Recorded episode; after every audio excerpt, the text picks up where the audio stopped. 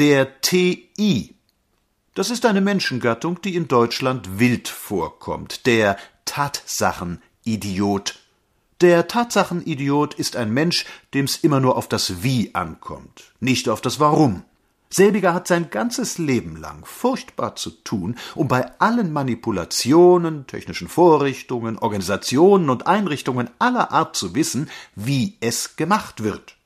Das wäre ja an sich ganz löblich, aber der Tatsachenidiot fängt das Ding immer von hinten an, bei den Fachausdrücken der letzten Jahre, ohne vom Grundprinzip der Dinge eine bescheidene Ahnung zu haben. Du hörst den TI auf allen Eisenbahnfahrten, an allen Stammtischen, in allen Zigarrenläden begeistert streiten. Denn der TI weiß nicht nur alles, er weiß es auch besser.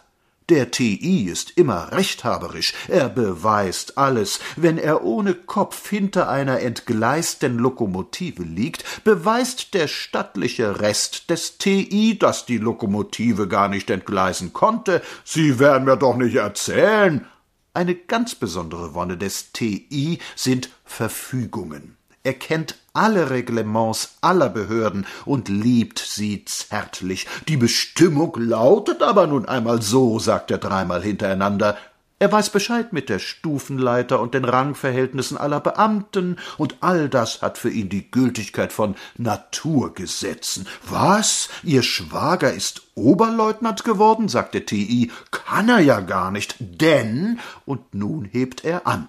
Er ist erst beruhigt, wenn er weiß, dass alles nach der Regel gegangen ist.